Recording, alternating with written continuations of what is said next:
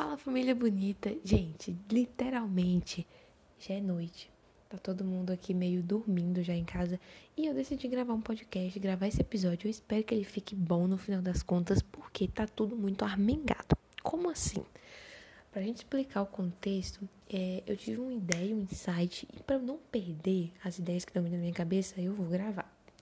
Vou gravar esse áudio, espero que ele fique bom o suficiente para que você possa de fato escutá-lo e receber alguma coisa dele, ok? É, eu vi um vídeo, vamos começar. Mas antes da gente falar sobre o assunto, se você não me conhece, meu nome é Listawane, sou formada em pedagogia e agora também estudante de jornalismo. Escrevi um livro, Confissões de uma Pedagoga, o que não te contaram sobre a escola e a educação, e eu quero muito que você leia esse livro. No link lá na minha bio do Instagram, arroba Oficial, você vai encontrar esse livro e eu quero muito que você consuma ele. Agora que a gente já se apresentou devidamente, não sei quando é que esse episódio vai subir, então provavelmente talvez ele suba aleatoriamente na segunda temporada. Eu meio que sumi por causa do microfone, que eu quero fazer com qualidade, mas dessa vez eu vou gravar aqui. Tô gravando inclusive sem microfone, na, na, na tora aqui, gente. Tô gravando na tora, debaixo da minha coberta. Espero que esse áudio fique muito bom. Mas enfim, é, nós vamos falar hoje sobre frustração. A criança é a frustração. Eu tô aqui fervilhando de coisas para falar e para não perder nada, vou gravar. Espero que fique show. Vamos lá. Começando com um vídeo que eu assisti no TikTok. Eu achei muito bacana o vídeo e eu fiquei com aquilo, falei que mãe massa, que mãe legal. Talvez você não se comporte da forma que essa mãe se comportaria, mas não quer dizer que você também não é legal. Mas vamos lá. A história é a seguinte: é, a mãe estava filmando lá e dizendo que o filho dele não estava, estava bem frustrado, estava bem chateado porque os meninos do bairro estavam jogando futebol e ele não queriam que ele jogasse. E ele chegou para ela chateado, chateado dizendo que ele estava tipo assim, tava bicudo lá, né? Porque os meninos disseram para ele que ele joga mal e que não queriam que ele jogasse.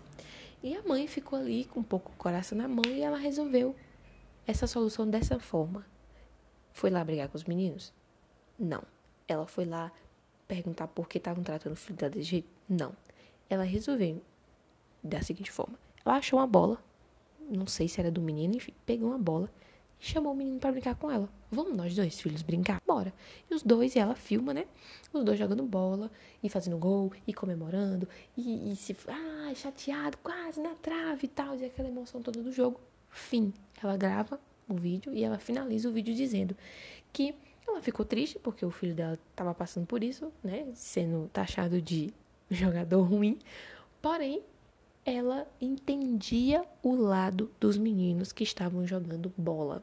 Porque os meninos que estavam jogando bola eram mais velhos que o filho dela. Por isso eles não queriam que ele jogasse. Por, por ele ser mais novo, ele inexperiente e tal, provavelmente tinha, não tinha desenvolvido todos os talentos né, as habilidades que os meninos mais velhos tinham. E eu achei muito, muito legal essa mãe que se colocou no lugar dos outros meninos, né, do filho dos outros, do filho de, dos filhos de alguém, é, e resolveu o problema de outra forma. Né? Você pode estar tá ouvindo essa história e dizer assim, poxa, eu faria diferente. Eu ia lá perguntar por que não estão deixando, por que chamaram meu filho assim, você é, não pode falar assim do meu filho, o meu filho poderia acontecer inúmeras outras situações, ok? Ok. Só que eu achei muito bacana o fato da mãe entender o motivo dos meninos. E que meninos esses? Que não era o filho dela. Eu achei muito legal. E ela resolveu o problema, gente. Se precisar, se você encontrar esse vídeo no TikTok por aí, aproveite para ver o sorriso do menino, né? A mãe encontrou uma solução que deixou tudo chuchu, beleza. Ela brincou com o menino, o filho dela, que com certeza foi um momento muito bom para ele, inesquecível. Não só por ele estar jogando bola, mas, poxa, por estar jogando bola com a mãe dele. Olha só que memória bacana ele vai ter da mãe, né? A mãe não quis ir lá tirar satisfação porque ela entendeu, no caso dos meninos, nessa situação específica, e todo mundo, de uma certa forma, saiu se divertindo. Eu achei muito bacana essa situação e eu fiquei pensando sobre isso. Joguei, inclusive, uma enquete no Instagram. Eu não sei quando é que esse vídeo, esse áudio vai subir, esse podcast. Então eu não sei se ainda vai estar ativo esse essa enquete lá. Provavelmente não. Porém, eu lancei lá e falei assim, gente, ei, família bonita, bora falar sobre frustração. E eu fiquei me pensando bastante, eu deitada, fervilhando de ideias.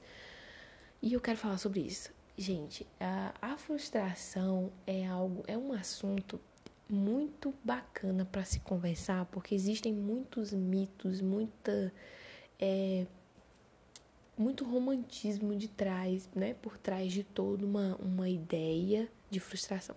A gente está vivendo um tempo onde uma geração de mães e pais, educadores, enfim, adultos que acreditam que a frustração vai machucar, vai ferir o filho, vai ferir a criança e que ela não pode ser frustrada. É uma geração de pais que provavelmente é, sofreu na infância, né? Passou por limitações, passou por privações, não teve tantas opções, né? Aquela coisa de só tinha uma roupa, só tinha um brinquedo, não tinha muitas é, variedades. E agora que virou adulto, né? Tem uma condição financeira melhor, deseja dar uma vida melhor para os filhos. A intenção é muito bacana, é muito boa. Mas duas coisas importantes: a gente não pode perder de vista as coisas e achar que os bens materiais são a solução para o problema. E segundo, a gente não pode esquecer que você que vive essa re realidade de infância, abre aspas, é pobre, né, ou limitada ali financeiramente, não foi feliz, né? A gente precisa entender que mesmo na nossa infância limitada e sem muitas opções, a gente viveu momentos felizes. Entende o que eu quero dizer? Diante de toda essa questão financeira que a gente está falando, infância mesmo assim foi bom. Você tem boas memórias da infância, de brincar na rua, de rir talvez de uma situação, né? Ali. Então, assim, não foi 100% ruim, né? Vamos tentar lembrar dos pontos positivos também. Então, existe essa, essa realidade de pais e mães que desejam dar o melhor para os seus filhos e que desejam proteger os seus filhos com unhas e dentes. E isso é muito positivo. A criança sim precisa de adultos que a defendam, que a protejam, que a livrem de coisas ruins. Né? Só que a gente precisa entender que a frustração ela faz parte do crescimento de um indivíduo que vive em sociedade. Nós não estamos vivendo no mundo sozinhos. O mundo não gira em nós, é nosso redor, né? A gente precisa entender que a criança está crescendo em sociedade, ela está crescendo num grupo social, ela está crescendo em família, em comunidade e existe frustração. Mas por que afinal de contas existe a frustração? Né? Existem momentos de frustração. Porque, gente, a gente vive com pessoas diferentes. Nós, vive, nós vivemos em realidades diferentes. Nós vivemos com pessoas que desejam coisas diferentes de nós. A gente vive num ambiente onde as coisas acontecem. Pessoas são diferentes umas das outras. Então, automaticamente, consequentemente, nós vivemos é, situações de frustração. E você e eu, que somos adultos, acredita-se que nós temos maturidade e entendimento para lidar com as frustrações. Primeiro ponto: nem toda criança, dependendo da idade dela, está pronta, neurologicamente falando, para lidar com as frustrações. Isso é fato, faz parte do desenvolvimento. A gente precisa aprender a lidar tá? A gente também não pode exigir de uma criança muito pequena certos comportamentos adultos. Por quê? Se a gente, se você for parar para prestar atenção e fazer algumas leituras e estudos, existem pesquisas que afirmam que o cérebro humano, existem áreas do cérebro humano que só estão completamente formados aos 22 anos de idade. Então, não exija de uma criança de 5, 6, 4 anos de idade que ela se comporte, que ela tenha maturidade neurológica para lidar com certas situações. Sim, as crianças choram, as crianças gritam, as crianças esperneiam. E existem motivos, as, muitas vezes biológicos e neurológicos, para determinadas situações, tá? Então a gente não está falando aqui sobre isso. Mas só que nós vivemos em sociedade, né? A gente vive em sociedade. E a gente precisa entender que essa criança está inserida nessa sociedade. É claro que eu não vou dizer, hum, amanhã às três horas da tarde vou frustrar o meu filho porque ele precisa aprender a se frustrar e a lidar com isso. Ele que lute. Não. Mas as situações estão aí elas acontecem. E é, o exemplo dessa mãe, vamos deixar guardadinho, porque a gente vai falar sobre isso mais na frente. Mas existem duas situações que eu vivenciei que a gente. que eu posso trazer como exemplo. É, tinha uma rodinha, duas situações, olha só que legal. Duas situações muito parecidas. Era uma roda de, de jovens que estavam jogando o jogo de cartas Uno. Inclusive, Fica a dica aí que é um ótimo jogo. É, é, eram duas situações completamente diferentes, dias diferentes, grupos de pessoas diferentes, porém era um uno, né? Para você, você só dar uma idealizada nas regras. mediana. Um, é um jogo que, dependendo da idade, é, crianças ali de 8 em diante já conseguem acompanhar as regras. Ou até menos. Enfim, aí tava esse grupo. Só que uma das, das pessoas que estavam jogando era uma moça, ela tinha um irmão mais novo. Esse irmão mais novo apareceu próximo da gente, eu tava no jogo também, próximo da gente, ele queria jogar. E ela, com a paciência do mundo, disse o que na próxima rodada você joga. Ele não tinha, é, ele não sabia jogar, na verdade. Ele não sabia jogar, mas ele queria estar ali. E aí, ele super irritando a irmã, pegando as cartas e ela tendo a maior paciência do mundo. E eu já tava aqui com o olho piscando já, né? Bem um lado pedagógico, assim, piscando.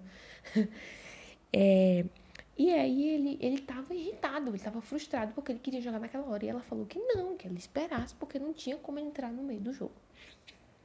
E aquela situação foi trazendo irritação, uma irritabilidade para todo mundo que tava jogando, porque ninguém tava conseguindo jogar. Mas o que eu quero dizer é que essa criança ela estava irritada e frustrada porque ela queria fazer aquilo naquela hora. E aí eu já puxo o gancho.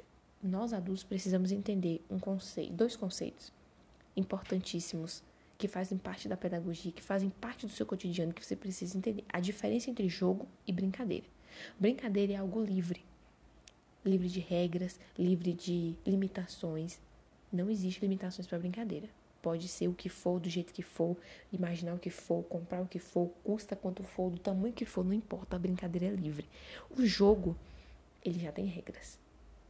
Ah, Liz, mas só que meu filho, minha criança não sabe jogar com as regras, então ele não vai jogar com as regras, joga sem Então ele não tá jogando, ele está brincando com aquelas cartas, né, com o tabuleiro, enfim.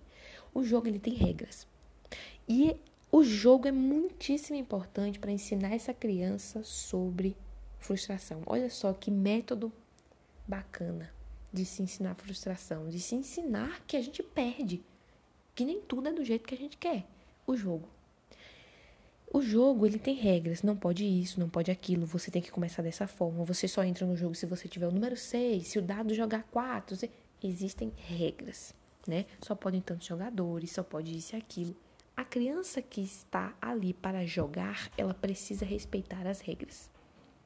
Ah, mas a minha meu filho não entendeu as regras. Se ele não entendeu, é por, por quê? Porque ele é novo demais para entender, né? Ele está com limitações ali, então ele não consegue ainda, é muita regra para a idade dele. Bacana, joga outra coisa. Brinca de outra coisa. Porém, o jogo que está ali, ele precisa ser respeitado. Inclusive, é muito bom para a criança respeitar o jogo, né? Então, se a criança ela quer jogar algo, esse algo tem regras e ele não entendeu como é que funciona, porque, gente, a gente não pode simplesmente enfiar a goela abaixo regras de um jogo complexo que uma criança de X idade não capta. Faz parte, tá tudo bem, sua criança não, é, não tem problema. Não, ela só não consegue ainda jogar aquele nível de jogo. E tá tudo bem com isso. Então o que acontece? A criança quer jogar, Liz, meu filho fica. vê a gente jogando e quer jogar. Você vai ter que ter maturidade e sabedoria para lidar com isso ali, entreter ele, envolver ele, incluir ele, porém, ele não tá jogando. Né? Você pode tentar ensinar, envolver ele ali. Quando ele, ele, vai perceber que o negócio é complicado. Se você bota limite, ah, é isso aqui, não, não pode isso, ele vai perdendo a graça. A criança ela vai perdendo o prazer daquilo se para ela tá vendo e falando, para mim não tem graça aqui. Natural. Então, gente, o jogo ele tem regra.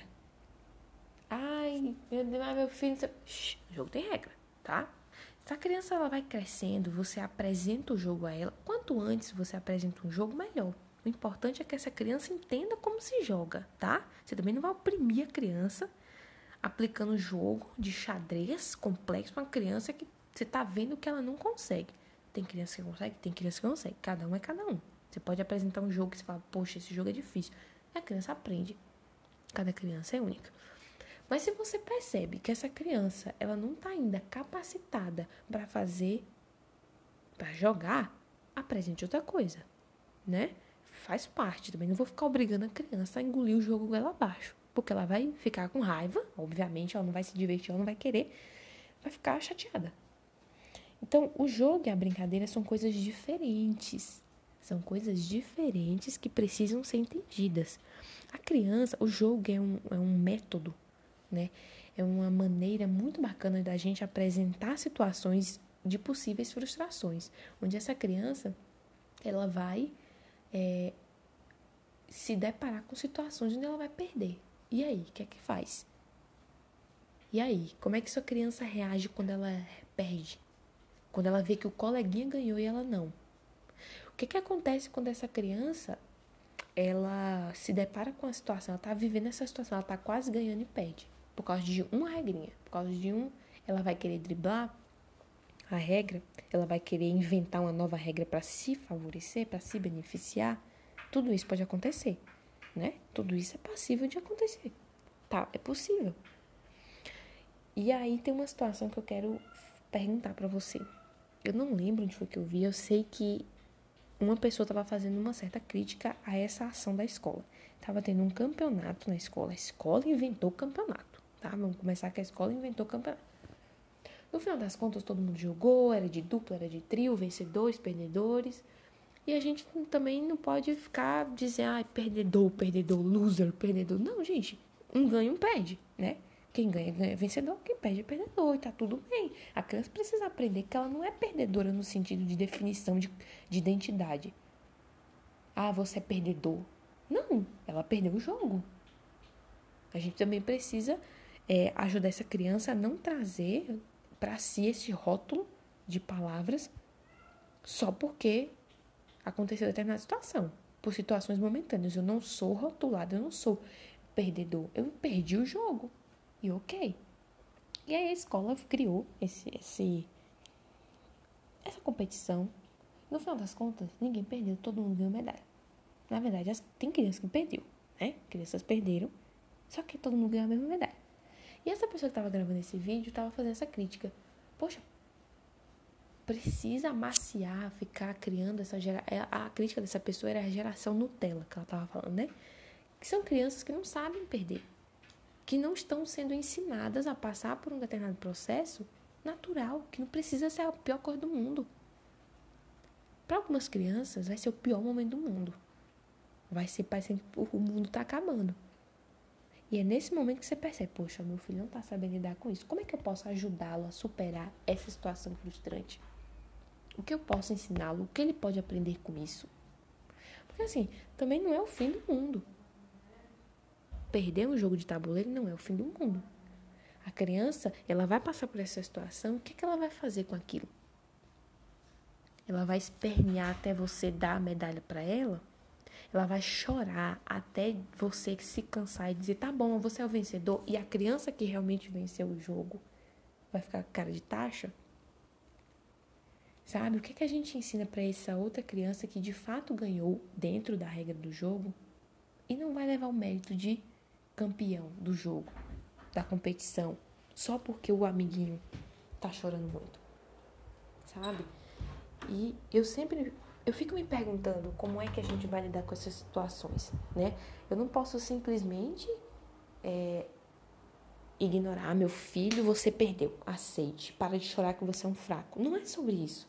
Não é sobre deixar a criança abandonada nas suas emoções, mas é saber trabalhar com ela essa questão. Como é que eu, o que, é que ela vai aprender com isso? Né? O que, é que ela vai aprender perdendo esse jogo?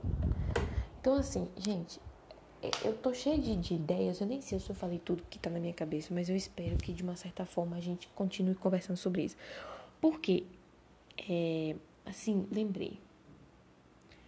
Aí a gente volta à história inicial, que essa mãe entendeu o outro lado, né, das outras crianças. Eu sei que existem famílias que acreditam que seus filhos são o centro do universo. Existem crianças que pensam que são o centro do universo. E existe, é natural, de uma certa forma. Pensa aqui comigo, a criança ela passa nove meses na barriga da mãe, ela nasce. Quando ela nasce, ela é 100% monitorada, cuidada o tempo todo, ela é completamente dependente de um adulto sem um adulto, ela não come, ela não se troca, ela não fica limpa, ela não se alimenta, ela não faz nada. Além das funções básicas e vitais do, corpo humano. Ela precisa. Então, existe uma relação de dependência que é extremamente natural e saudável. entre mãe e filho, principalmente, né? Aquele laço que a gente sabe da maternidade, da, da amamentação, na verdade, né? Todo esse vínculo que é criado, mas o pai também está presente. O pai presente também se mostra é, um vínculo ali de ligação e tal. O que, é acontece? É, é natural que essa criança se sinta o rei do universo, né? Faz parte. Ela está em desenvolvimento, ela nasceu, está crescendo ali, fala, opa, se eu choro, alguém vem né? Se eu choro, alguém me dá comida. Se eu choro, alguém me troca. Eu, eu sou, eu chamo a atenção, fazem o que, com que eu me sinta bem. Fazem com que eu sinta prazer, né? Opa, tô com fome, não chorei, hum, me deram comida, estou agora extasiado, estou cheio de prazer aqui agora. Então essa criança ela vai crescendo, ela vai aprendendo a andar, ela vai aprendendo a falar, né, verbalmente. Então essa criança ela tem essa dificuldade ao longo do ali, né, da primeira infância, de entender que ela não é o centro, que não só tem ela. E aí que entra essa questão, né, da, da que ela vai para a escola pela primeira vez, ela vê outras crianças, né, aquela criança que não é criada, que não convive com outros, com primos, vizinhos, amiguinhos. Ela toma um choque ali quando ela encontra outras crianças que da mesma idade, que fazem basicamente a mesma coisa que ela. Ela começa a entrar é para ela um choque. Foi, o que está acontecendo aqui? Por isso que essa é a fase muito de morder, do bater, do querer para si tudo. Porque até esses dias, né? Eu era o centro do universo. O que é está acontecendo aqui agora? Então a criança ela tem uma certa dificuldade no início dali da vida de entender que ela não é o centro. Só que cabe aos adultos que cuidam dela introduzi-la à sociedade. Cabe a nós adultos introduzirmos essa criança ao social, ao convívio com outros adultos e com outras crianças e com outros seres vivos, né? Então, é, cabe a nós. Só que esse, esse desvincular-se é um processo, né? É um processo que muitos pais conscientemente não querem passar ou inconscientemente não sabem que precisam passar, né? A criança às vezes ela, por falta de orientação de um adulto, ela também não, não quer se desvincular. Só que todo ser vivo, todo filhote precisa, ao longo do tempo, se desvincular dos pais, né? Nós seres humanos, nós, raça humana, somos a única espécie que permanece com o filhote mais tempo no ninho, né? Nossos filhotes permanecem mais tempo no ninho. A gente é, pesquisas apontam, tem mostrado que o Brasil é um dos países onde os, os, filhos ficam mais anos na casa dos pais, né? Nós vemos aí relatos por diversos motivos, né? De jovens de 30 anos que moram com os pais, né? Nos Estados Unidos, por exemplo, tem uma cultura um pouco diferente da nossa, né? Os, os jovens ali, quando terminam o ensino médio vão para a faculdade, ele basicamente sai da casa do pai e vai morar fora, seja pela universidade ou para trabalhar, enfim. Então, cada cultura tem a sua característica. Mas nós, seres humanos, de uma forma geral, nós mantemos os nossos filhotes mais tempo no ninho. Só que isso não significa que o seu filho precisa ser dependente de você o tempo todo. Ele precisa crescer. Ele precisa se desvincular. E a escola está nesse processo, né? Nessa caminhada de desvincular-se. E a criança, ela acha que ela é o centro do universo. Mas a gente precisa entender papai, mamãe, vó, tio, seu filho não é o centro do universo. Ele pode ser o centro da sua vida, que inclusive, talvez psicologicamente falando, seja saudável até determinado tempo. Não sou apta para falar sobre isso, mas assim, o filho está crescendo, está tomando sua vida, a mãe não deve ficar é, fazendo do filho o centro do universo, porque ela tem vida. Ela tem que ter uma vida, né? Mas voltando ao que de fato está é, tá dentro da minha alçada pedagógica. A gente precisa é, entender que as crianças não são o centro do universo. E essa criança, como a gente estava falando, ela acha que ela é. Só que ela precisa aprender com o tempo, de maneira saudável, que ela não é o centro do universo. Isso não significa que ela não seja especial. Isso não significa que ela não seja importante, que ela não seja única, que ela não seja amada. Mas ela não é o rei da comunidade da cocada preta, ela não é o rei do, do balacobaco, ela não é o rei. Ela não vai para a escola para ser o rei, porque não é uma monarquia. Então a frustração, ela vem de uma certa forma e tem a capacidade, a potência, se bem utilizada, de ensinar essa criança que ela é especial, ela é importante, ela é amada, ela é inteligente, ela é capaz, mas ela não é o rei. As coisas não giram em torno dela, né? E muitas vezes as coisas precisam de esforço, não é só querer, né? Você pode conquistar, não tem essa falta? Você pode conquistar, a criança pode conquistar as coisas, ela também precisa entender que ela pode sim conquistar as coisas com esforço, dedicação, com estudo, com perseverança. Não é porque ela acordou com vontade de ter um Porsche que ela vai ter um Porsche no dia seguinte. Então a frustração, de uma certa forma, ela precisa e pode ser utilizada como um ensino para essa criança. Né?